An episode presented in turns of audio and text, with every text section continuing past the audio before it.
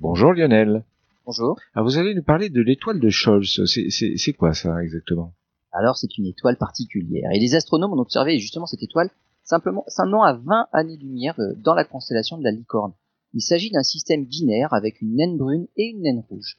Il s'avère que ce couple d'étoiles possède une vitesse non négligeable par rapport au Soleil et en remontant leur trajectoire, les astronomes se sont aperçus que l'étoile de Scholz, comme elle est maintenant appelée, se trouvait beaucoup plus près du Soleil par le passé.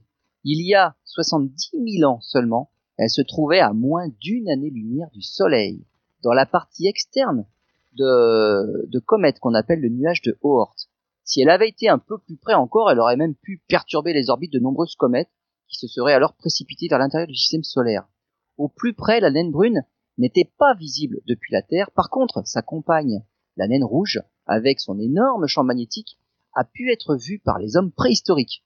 Les astronomes qui viennent de faire cette découverte pensent qu'il peut même exister d'autres étoiles très discrètes qui ont pu elles aussi se rapprocher à un moment de leur histoire du Soleil, et les mesures du satellite Gaïa nous permettront peut-être d'en savoir plus.